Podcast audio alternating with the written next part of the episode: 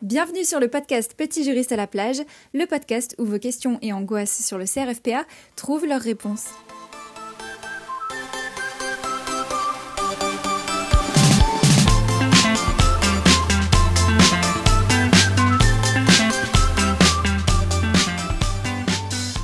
Bonjour et bienvenue dans ce nouvel épisode du podcast Petit juriste à la plage. Cet épisode est le deuxième de ce podcast et il portera sur l'organisation de vos révisions pour le CRFPA. L'organisation de vos révisions en tant que telle, mais aussi de votre rythme de vie global pendant les révisions. Oui, alors quand on parle organisation, on pense à planification, prévoir ses révisions tout au long de l'été, etc. Alors la première question quand on pense à cette organisation, c'est quand est-ce qu'il faut commencer? Alors notre réponse à ce niveau-là, c'est de commencer le plus tôt possible. Mais si vous enchaînez après un master, comme ça a été notre cas, euh, le mieux c'est de se reposer au moins quelques semaines. Pour moi, le minimum c'est vraiment de faire deux ou trois semaines pour bien se reposer, pour laisser au cerveau le temps de euh, bah, tout simplement de respirer après une année de master qui est quand même intense en elle-même. Mais avant de commencer, donc une fois que vous euh, vous serez reposé, il faut bien prévoir son planning. Il faut avoir une vision globale de ce qui devra être fait. Et ce qui devra être fait, eh bien, ça va être l'apprentissage, les révisions, les exercices. Donc au niveau de l'apprentissage, vous aurez des manuels, des fascicules et des, du fichage à faire. Et au niveau des révisions, il faudra vous concentrer sur les fiches principalement, en tout cas pour ceux pour qui ça marche. Mais ça, on pourra en reparler. Au niveau des exercices, il y aura plusieurs entraînements si vous êtes euh, dans des prépas, euh, des prépas estivales ou annuelles. Ça encore, on pourra en reparler un petit peu après. Donc ces exercices-là, il faut faire attention à ne pas les louper. En tout cas, il faut en faire un maximum. Donc tout ça, c'est à prendre en compte, l'apprentissage, les révisions et les exercices. Et dans tout ça, il faut faire attention à ne pas s'épuiser, à rester raisonnable et lucide, parce que si vous êtes trop fatigué, finalement, tout le travail que vous allez faire sera inutile. Euh, croyez-moi, il vaut mieux se reposer, prendre deux ou trois jours de pause pour s'aérer la tête et revenir plus serein. Vous serez plus efficace et vous travaillerez mieux. Au niveau des entraînements, il faut aussi bien prendre en compte les corrections, les revoir et vraiment travailler avec. Après, niveau rythme, il faut que vous connaissiez. enfin, personnellement, je sais que chaque personne est différente. Et en soi, normalement, on est tous à peu près à notre troisième année de fac, donc on sait absolument tous comment on aime travailler et quand est-ce qu'on est le plus productif. Moi, personnellement, je travaille mieux le soir, donc mon rythme il est plutôt décalé. Après, ça rejoint l'idée que Marianne a avancée il faut pas s'épuiser. Il faut savoir se ménager. Le mieux en général, c'est de se mettre un bon coup de travail en juillet. Comme ça, en août, tu révises, tu fais des exercices à fond. C'est notamment les, organisations euh, données par les prépas. Pour d'autres, c'est moins soutenu en juillet et, moins en août. Moi, personnellement, j'étais en rythme de croisière. Parce que j'avais déjà bien commencé. Et qu'en plus de ça, euh, en me levant tous les jours à 10 heures, on y va tranquille. Mais le mot d'ordre, c'est de ne pas se donner d'objectifs inatteignables. Sinon, vous allez juste vous saper le moral. Donc, il faut toujours prévoir un petit emploi du temps au mois avec euh, quelques choses importantes à faire. Notamment, certains euh, partent sur des matières. Par exemple, juillet, on fait tout obligation, etc. Et après, on détaille au fur et à mesure et on y inclut des objectifs, notamment ceux de la journée, et surtout, il faut penser à nous prévoir des pauses. Des pauses que ce soit pour manger ou juste pour se reposer, mais il faut les imposer parce qu'il faut souffler.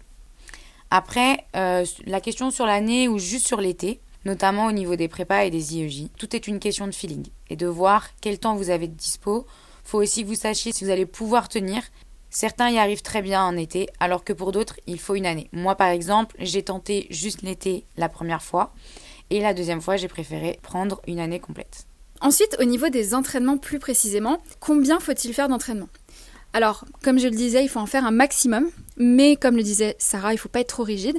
Donc, si vous êtes débordé au niveau des révisions, il vaut mieux se donner un coup de fouet au niveau des révisions, euh, sans naturellement s'éterniser dessus, pour ensuite avoir l'espace nécessaire, pour avoir les connaissances nécessaires pour vous, pour vous attaquer aux entraînements.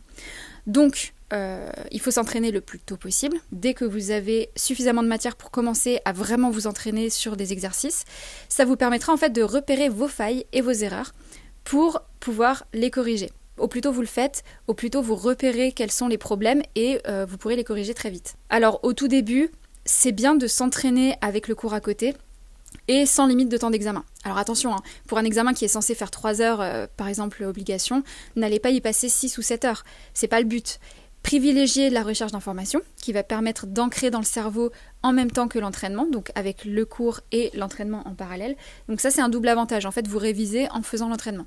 Mais après le plus vite possible, passez vraiment aux entraînements en condition. Parce que le jour J, vous n'aurez pas d'espace supplémentaire, vous n'aurez pas de petits euh, allez 5-10 minutes de plus pour le terminer. Non, ce sera euh, une fois que c'est terminé, c'est terminé. Donc au niveau des entraînements, celui que on peut toujours faire en condition, euh, ça va être la note de synthèse. Alors celle-ci, elle est, il faut surtout pas la négliger. Euh, il y en a quelques-uns qui font l'erreur de la négliger parce que c'est long, ça dure 5 heures si vous, la, faites vraiment en condition. Donc euh, le mieux c'est vraiment de ne pas partir sur cette idée de je vais pas la faire. Au tout début, c'est possible c'est possible, c'est même sûr que vous n'arriverez pas à la faire dans les temps. C'est pas grave, c'est des entraînements de début. Alors c'est possible de dépasser un peu le temps et de la terminer pour voir ce qu'elle vaut si elle avait été rédigée en entier euh, et potentiellement dans les temps, mais en tout cas voir ce qu'elle vaut au niveau du fond en fait. Mais euh, si vous faites des révisions estivales seulement, il va falloir quand même passer en timing intransigeant, pardon, dès la fin de juillet. Voilà, euh, dès fin juillet parce que vous aurez eu moins de possibilités d'entraînement sur l'année que ceux qui auront fait une prépa annuelle ou qui auront révisé toute l'année avec l'IOJ.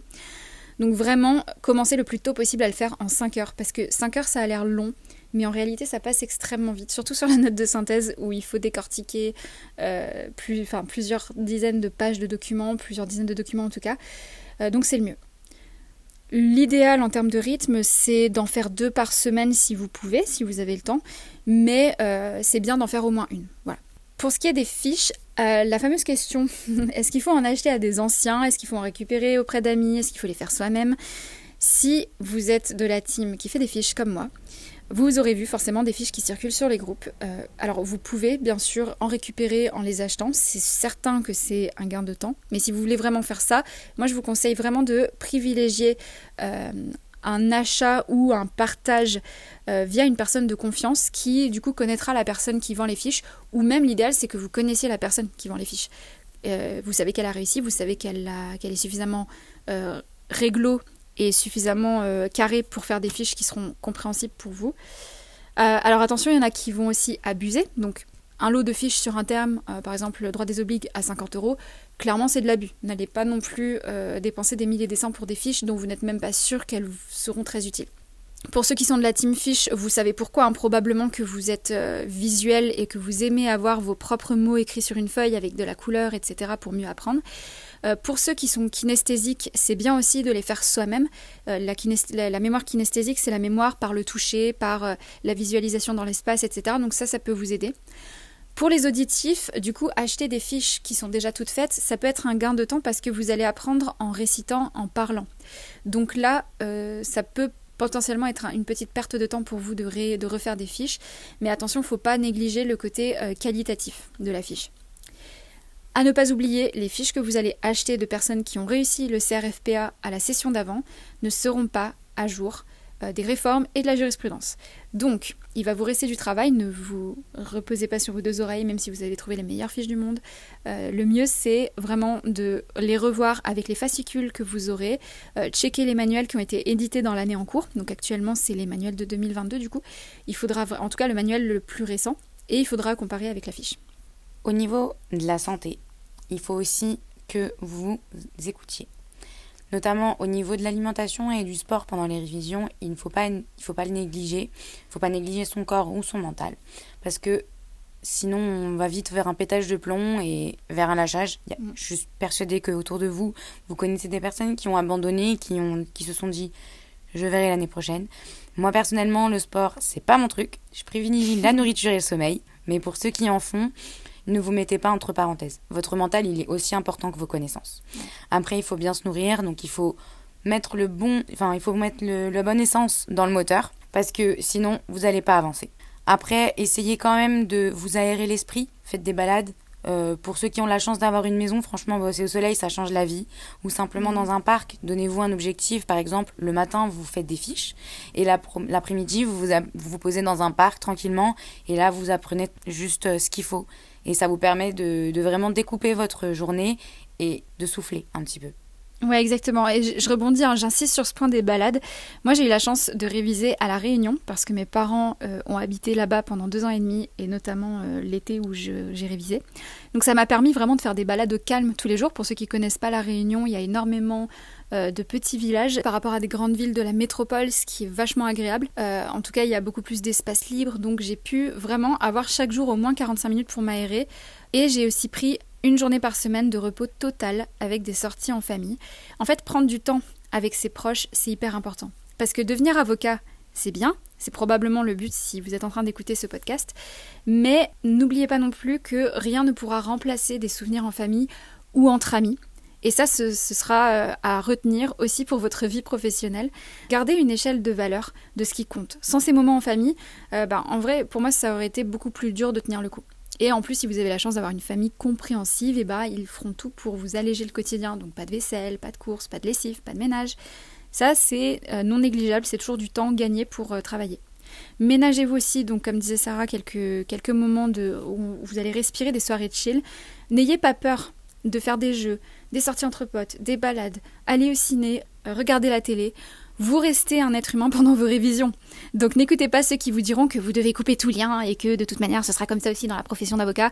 Non, c'est pas une fatalité, c'est pas obligé. Donc voilà, vous avez bien tout compris, le repos et s'écouter, c'est important. Chaque personne euh, a son propre rythme et il faut se ménager des plages de repos. Par exemple, il y a une amie de Marianne qui l'a loupé parce qu'elle avait trop de choses à faire et qu'elle se reposait pas du tout. Ouais. Moi, par exemple, je dormais beaucoup. Je prévois ma journée parce que je sais que je me lève tard. Donc, si tu sens que ton corps te demande de te reposer, dors. Le CRFPA, c'est pas une course, c'est de l'endurance. Faut que vous pensiez que l'objectif, c'est qu'après les écrits, faut être encore d'aplomb pour les oraux. Je crois qu'on a fait le tour, Marianne. Il nous reste à vous dire à bientôt pour un prochain épisode. Et je crois qu'on peut déjà annoncer qu'il portera sur le cumul d'un emploi avec les révisions et la réforme du CRFPA. Et oui, vous verrez que les deux sont bien plus liés que vous ne le pensez. Ciao les juristes